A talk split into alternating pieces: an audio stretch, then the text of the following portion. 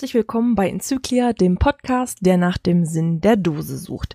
Das ist schon Folge 49 und wer den Podcast schon ein bisschen hört, der hat meinen heutigen Gast schon in einem anderen Interview einmal ganz kurz gehört, denn als ich in Folge 26 unsere Kati 1988 interviewt habe, ähm, ja, hatte sie nette Begleitung dabei und zwar die liebe Martel aus Berlin.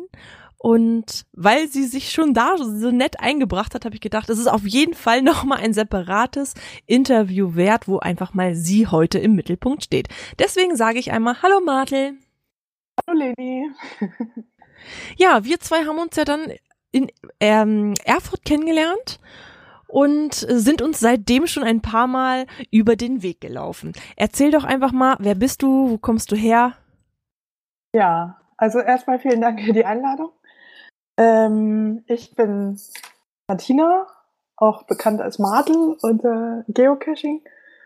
Äh, ich bin 32 Jahre alt, ich komme ursprünglich aus München und wohne seit sechs, sieben Jahren, muss ich mal rechnen, in Berlin.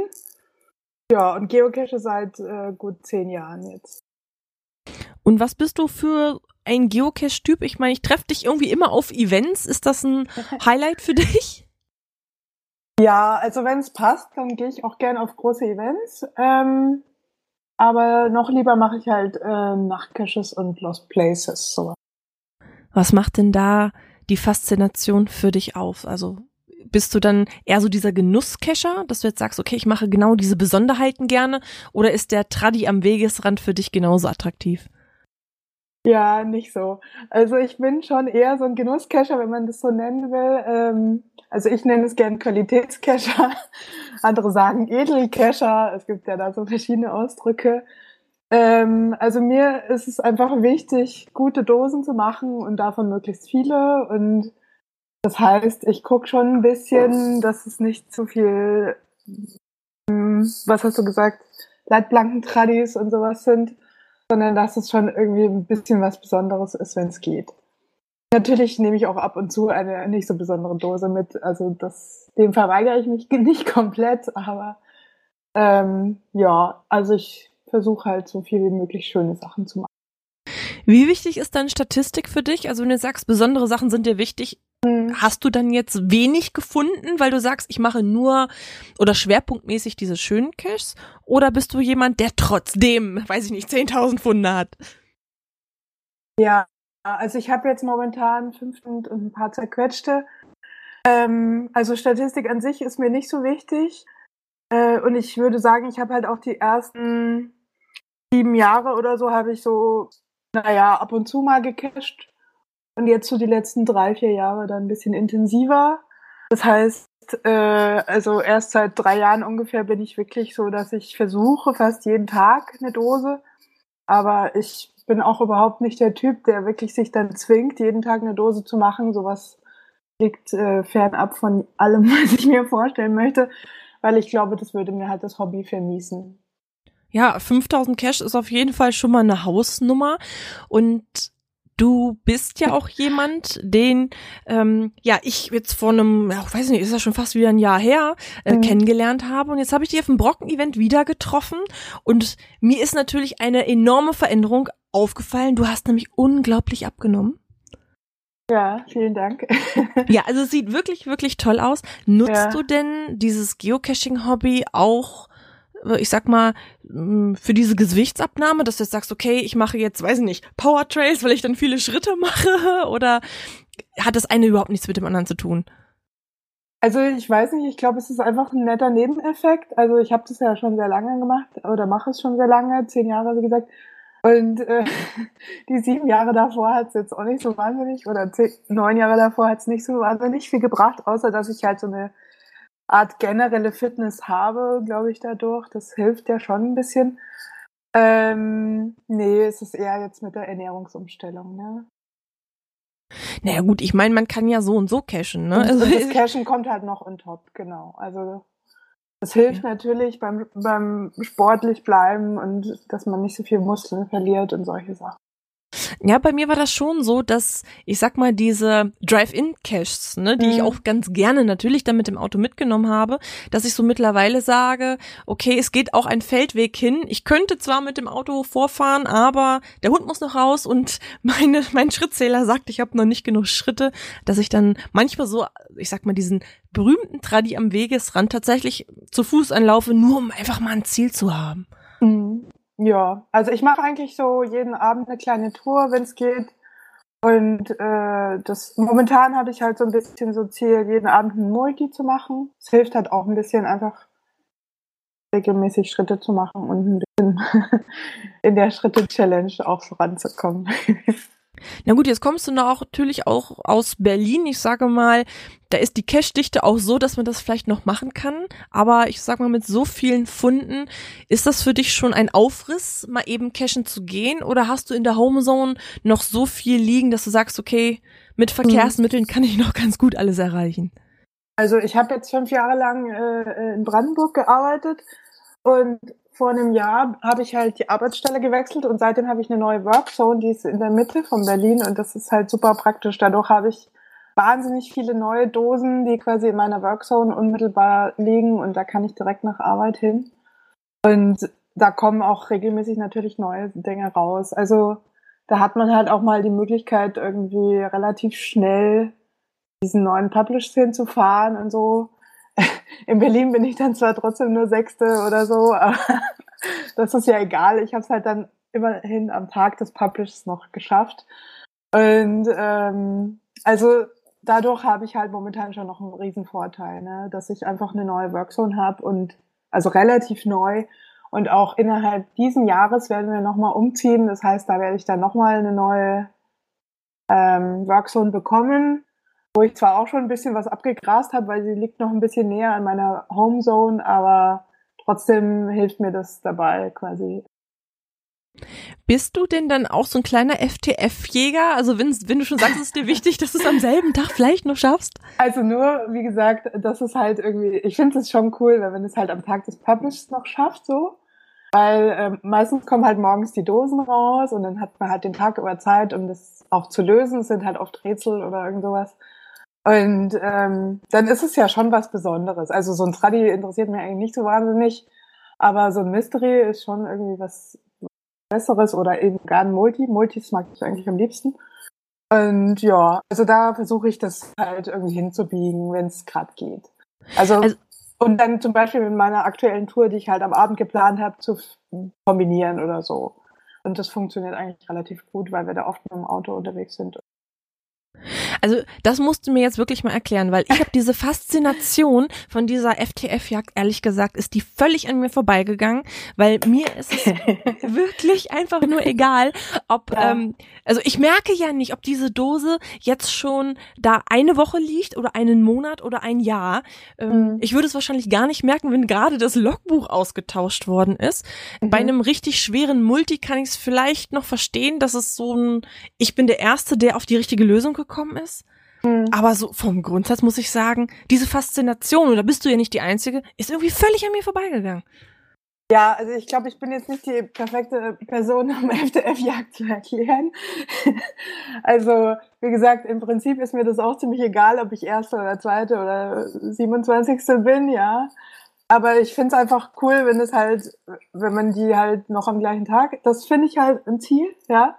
Auch, also innerhalb von 24 Stunden oder sowas. Und ähm, aber die wievielte ich bin oder ob ich jetzt da die allererste oder zweite oder dritte bin, ist mir eigentlich. Hat das was damit zu, so zu, tun, dass diese Cache einfach noch instand sind, also noch nicht beschädigt sind, noch kein Besserverstecker dabei war? Hat ja, das auch einen Grund? Also, also wie gesagt, mir geht's ja um Qualität und Qualität bedeutet natürlich auch oft relativ schnell zu sein, weil die Qualität dann doch abnimmt mit der Zeit. Also zumindest in Berlin ist es ja schon so, dass einfach regelmäßig die Dosen dann äh, geklaut werden oder kaputt gemacht werden oder sowas leider. Und deswegen, also bei bestimmten Ownern, da weiß man, oh, oh, die machen gute Sachen, aber die gehen auch relativ schnell wieder kaputt, weil, weiß ich nicht, weil sie irgendwie Erzfeinde haben oder sowas. Äh, es gibt so umstrittene Gebiete, sag ich mal, wo okay. Leute sich gegenseitig da das immer wegnehmen. Oder gerne, gerne irgendwie blockieren sich gegenseitig und dann weißt du schon Bescheid so. Also ich will jetzt hier keine Namen nennen lassen. Aber ähm, da beeilt man sich halt dann schnell hinzukommen, auch, also schnell heißt dann innerhalb von zwei Wochen oder so, ähm, um halt die hohe Qualität noch mitzunehmen. Weil man weiß nicht, weil, was dann später kommt. Da werden dann die, die Stationen schlechter auf jeden ja. Also kann man davon ausgehen, dass die dann nicht mehr so viel Geld da investieren oder Zeit. Bist du denn auch selber Cash-Owner? Also wenn du jetzt mhm. gerade sagst, so gerade Berlin, ist es auch schwierig, Owner zu sein, beschreibst du ja gerade. Was für eine Erfahrung hast du da persönlich gemacht? Also es ist sehr unterschiedlich, sage ich mal. Also ich habe äh, wenige Caches. Ich habe jetzt so sechs, sieben, acht Stück. Ich habe jetzt gerade frischen neuen rausgebracht. Ähm, und der wird ganz begeistert angenommen, da bin ich ganz happy. Äh, so, ein, so ein Geomob habe ich rausgebracht. Ich weiß nicht, ob, ob, du das kennst. Nee, muss man erklären. Auch ganz witzig. Also das ist die Idee, dass man das nur, ähm, also man kann den nicht alleine machen, sondern man kann den nur im Rudel machen, Rudel cachen. ist ja so allgemein ein bisschen verschrien. Aber ähm, bei meinem muss man ein Rudel sein, und zwar ähm, mindestens drei und, und äh, manchmal sogar bis zu acht Leute, muss man und dann äh, muss man sich in die gleiche Position stellen und wenn dann alle die richtige Webseite aufrufen und es sind mindestens so und so viele Leute, wie halt gefordert sind, dann bekommen sie erst die Finalkoordinaten. Ach so, das heißt, ich könnte auch mit acht Handys loslaufen. Genau, du könntest und auch mit acht Handys loslaufen, ist völlig korrekt. Du hast das Prinzip verstanden. Ah, okay, das ist ja interessant. Und ja. ähm, ich weiß ja ungefähr, was du beruflich machst. Ist das, kommt dir das dann zugute bei solchem Programmieren solcher Seiten?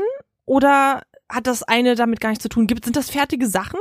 Ich weiß, ist, also ich kenne das gar Prinzip, nicht. Genau, also ich habe das auch vorher nicht gekannt. Ich habe das in München kennengelernt, jetzt äh, über Weihnachten und ähm, das sind im Prinzip fertige, es ist, ist eine Web Webseite, die fertig programmiert ist. Man muss nur quasi die Koordinaten eingeben und wie viele Leute und so und in welchem Umkreis die alle stehen sollen und da kann man dann eigentlich ähm, sich, äh, variabel machen, so wie man das halt gerne möchte. Und das ist anscheinend eine Webseite, die von Groundspeak halt auch akzeptiert wird. Ne? Es gibt ja da nicht, nicht jede Webseite wird da akzeptiert und das ist wohl eine, die das geschafft hat. Und ja, deswegen konnte ich das publishen. Also es ist ein bisschen wie, wie so ein Where I Go, der, äh, wo man dann nur noch die Koordinaten dazu packt. Ich weiß nicht, so kennst du doch diese Play Everywhere Where I Go. Ah ja, genau. Und als was muss man das dann listen? Als Mystery oder? Also ich habe das als Multi gelistet, aber in München ist es, glaube ich, als Mystery, wenn ich das richtig im Kopf habe. Und auch die anderen, die ich verlinkt habe in meinem Listing, sind als Mystery gelistet, genau. Ja, das wäre ganz nett, wenn du mir die Links einmal zukommen lässt, dass ich das im Profil auch nochmal verlinken kann. Dass wer jetzt neugierig geworden ist, so wie ich, dass man das nochmal nachlesen kann. Ja, sehr gerne, kein Problem. Ja, du bist auch als Bloggerin immer so ganz gut unterwegs. Ähm, erzähl mal, wie bist du denn dazu gekommen? Äh, ich blogge nicht. aber du hast eine Homepage. Ich habe eine Homepage, genau. Aber ähm, also ich schreibe halt viel auf Facebook und solche Geschichten, aber ich blogge eigentlich nicht. und warum eigentlich nicht? Also so aktiv, wie du da bist und ja auch immer ja. so auf dem neuesten Stand und du ja verbreitest das ja auch. Eigentlich ist an dir eine Bloggerin oder Podcasterin verloren gegangen, Nadel. Ja, also es mag sein. Ich weiß nicht, da, da fehlen mir so ein bisschen die. Also man muss sich ja dann immer überlegen, was möchte man damit erreichen und so. Und ähm, ich weiß nicht, das ist so ein bisschen mir dann zu viel Aufwand oft. Ja. Also bin, bin ein bisschen faul in der Richtung. Ich habe auch schon mit Podcasting und sowas, also das finde ich auch ganz toll, dass ihr das alles so macht.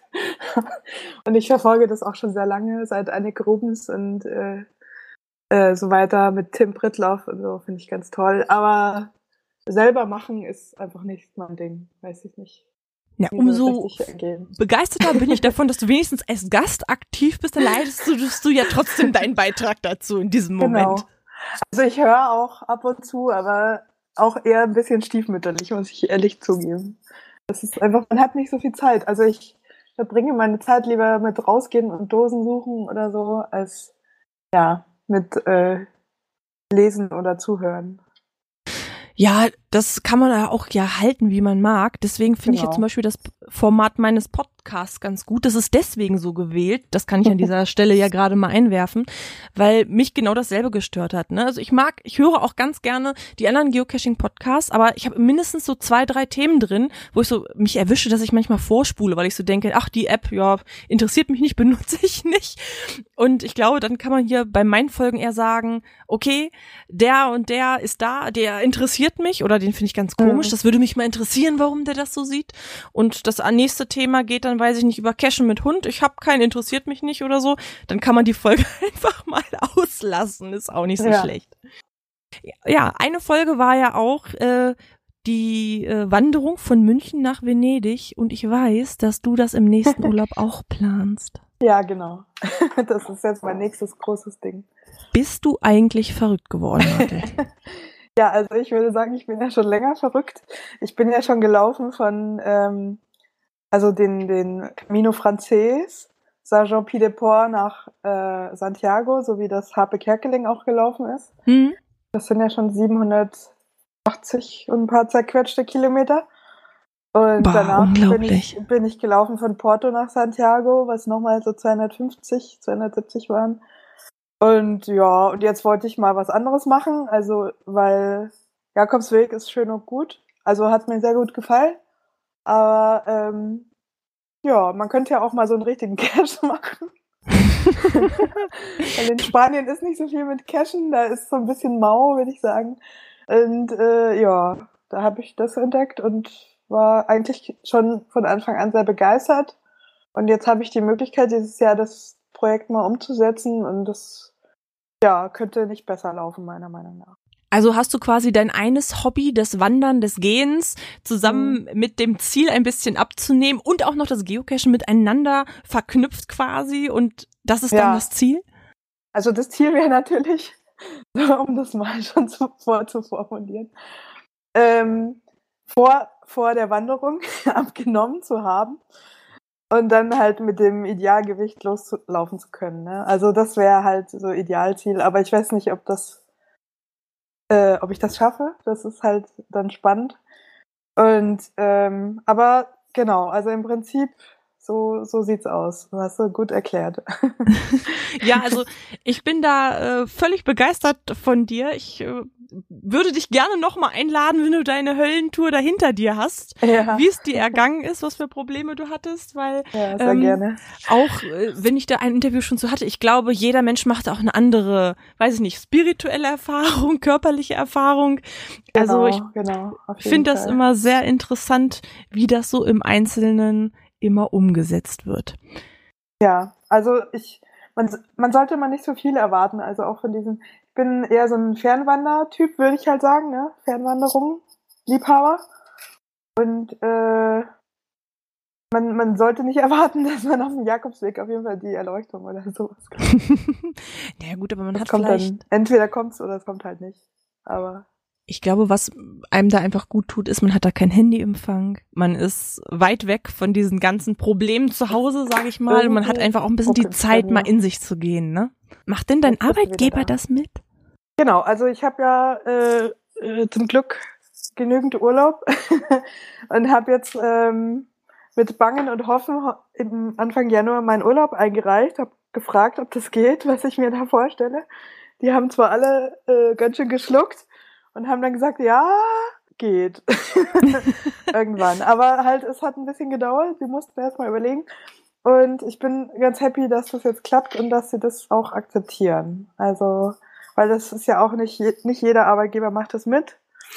Und ja, ich habe halt auch Kollegen, die sind da schon ziemlich neidisch, dass ich das gehe. Ja, also ich glaube auch dieser Mut, das finde ich ganz äh, wunderbar. Hast du denn einen Mitcacher? Ja, also man macht es, man entscheidet sowas ja unbedingt, nicht unbedingt äh, im vollen Bewusstsein. Sagen. okay.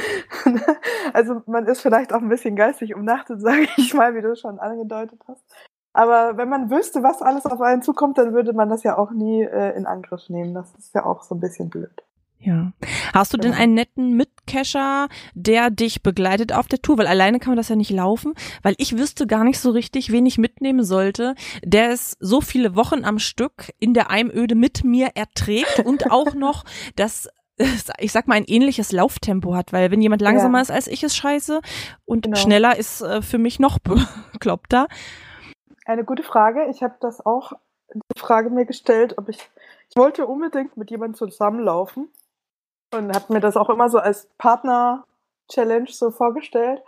Und denke aber im Nachhinein, also jetzt quasi nach diesen Jakobswegen auch, bin ich halt auch alleine gegangen und das war eigentlich immer super. Und das hat super geklappt. Und äh, dadurch hast du halt dann die Freiheit, wirklich dein eigenes Tempo zu gehen und deine eigenen Pausen zu machen und genau in der Zeit, wie du sie halt brauchst und genau dann, wann du halt Bock hast.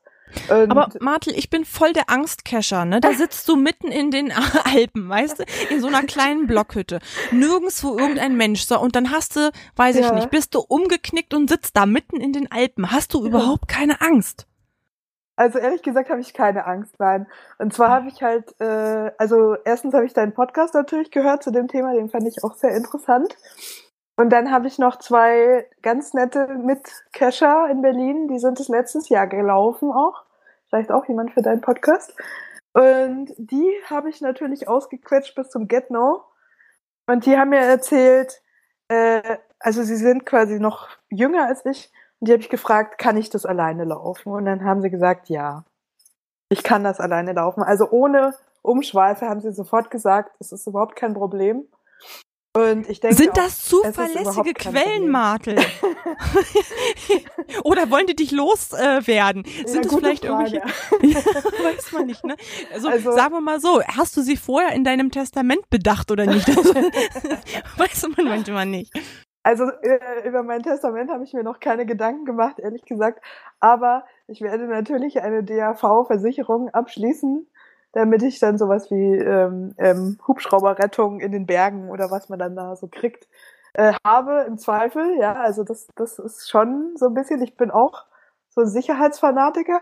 Aber Das hört jetzt, sich gerade nicht so an. ja, ich bin aber nicht, also ich bin ja in den Alpen quasi aufgewachsen. Ja, also erstens, vielleicht ist das schon mal ein Unterschied okay.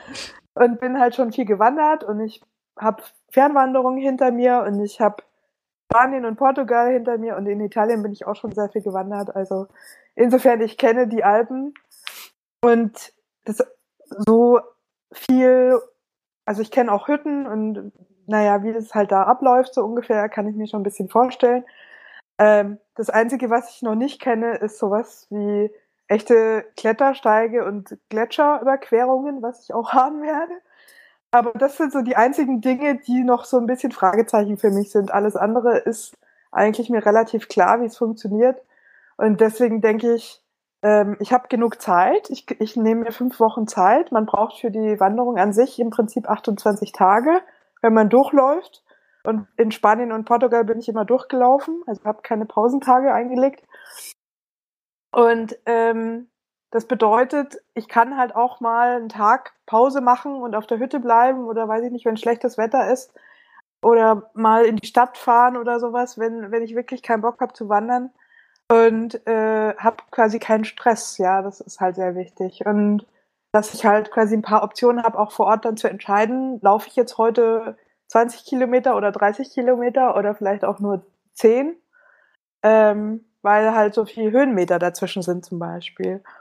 Und da geht's ja wirklich eher drum, dass man halt gar nicht so fest sagen kann, wie viel man da, also dass man durchschnittlich so und so viel Kilometer läuft, sondern dass es eher auch abhängig ist von den Höhenmetern. Und was ich halt auch gelernt habe auf den Jakobswegen ist, ähm, man darf Hilfe annehmen. also man muss nicht jeden Schritt selber gemacht haben, meiner Meinung nach.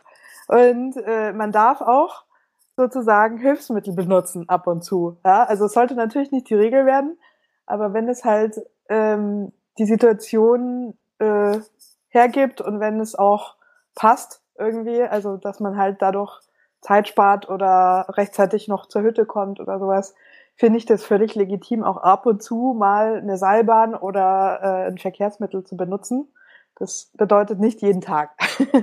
ja, du, Safety man, first. Wenn man nicht genau, mehr kann, kann man nicht mehr. Oder genau, wenn man, man das Wetter sich halt verschlechtert. Überfordern. Das ist halt wirklich das Wichtigste, auf den eigenen Körper zu hören und äh, im Zweifel halt lieber ein bisschen weniger einzuplanen. Und so wollte ich das halt auch anfangen. Also ich wollte anfangen mit kurzen Etappen und äh, man wird dann auch fitter on the trail. Ja, so habe ich das eigentlich immer gemacht. Natürlich macht man vorher äh, längere Märsche und sowas und auch Höhenmeter-Training. Äh, aber äh, man kann das, also ich kann das im Prinzip in Berlin auch nicht trainieren, ja. Also ich habe ja hier gar nicht die Berge. Ich kann natürlich fünfmal den Teufelsberg hoch und runter laufen oder sowas, aber da bin ich halt in zehn Minuten oben. Das ist halt auch ein bisschen langweilig. Und äh, deswegen für mich sind es hier halt keine echten Berge und ich kann hier nicht 100% vortrainieren. Das geht einfach gar nicht. Ja gut, Deswegen, du bist aber auch viel unterwegs. Also ich ja, sag, du hast die körperliche Voraussetzung. Diese, diese Höhenmeter, das ist einfach schon nochmal was deutlich anderes. Ja, das habe ich äh, in ähm, habe ich beim hier extrem Wanderevent gemerkt um den genau. Edersee. Das hat mir auch das Genick gebrochen, die Höhenmeter. Martel, ich ja. wünsche dir alles Gute dafür und ich hoffe sehr, dass du heile wiederkommst, damit danke, ich dich nochmal interviewen kann. Gerne. Ich komme gerne wieder. Ja, ich, ich hoffe es sehr und ich hoffe, du hast da Spaß dran und ich bin sehr gespannt, wie es mit dir weitergeht. Und bei mir im Podcast ist es so, du darfst zum Schluss noch wen grüßen oder einfach ein paar Worte an die Community richten. Okay, dann grüße ich natürlich alle, die mich kennen, ne? Äh, vor allem die Leute äh, von Rigede EC. Juhu. Und ähm, ja, und auch natürlich alle, die mit mir München WD nicht laufen wollen, da gibt es nämlich auch so ein paar, die halt so kleine Etappen laufen wollen. Da bin ja, ich sehr gespannt, ob das funktioniert. Ja, das ist, hört sich auf jeden Fall sehr spannend an. Wir werden es verfolgen. Vielen lieben Dank, Martel, dass du ähm, mir deine Zeit und deine Geschichte anvertraut hast. Danke für die Einladung. Ja, und dann sagen wir beide einfach. Durfte. Ja, immer gerne und hoffentlich bald wieder. Und dann sagen wir beide einfach mal Tschüss. Tschüss. Bis zum nächsten Mal.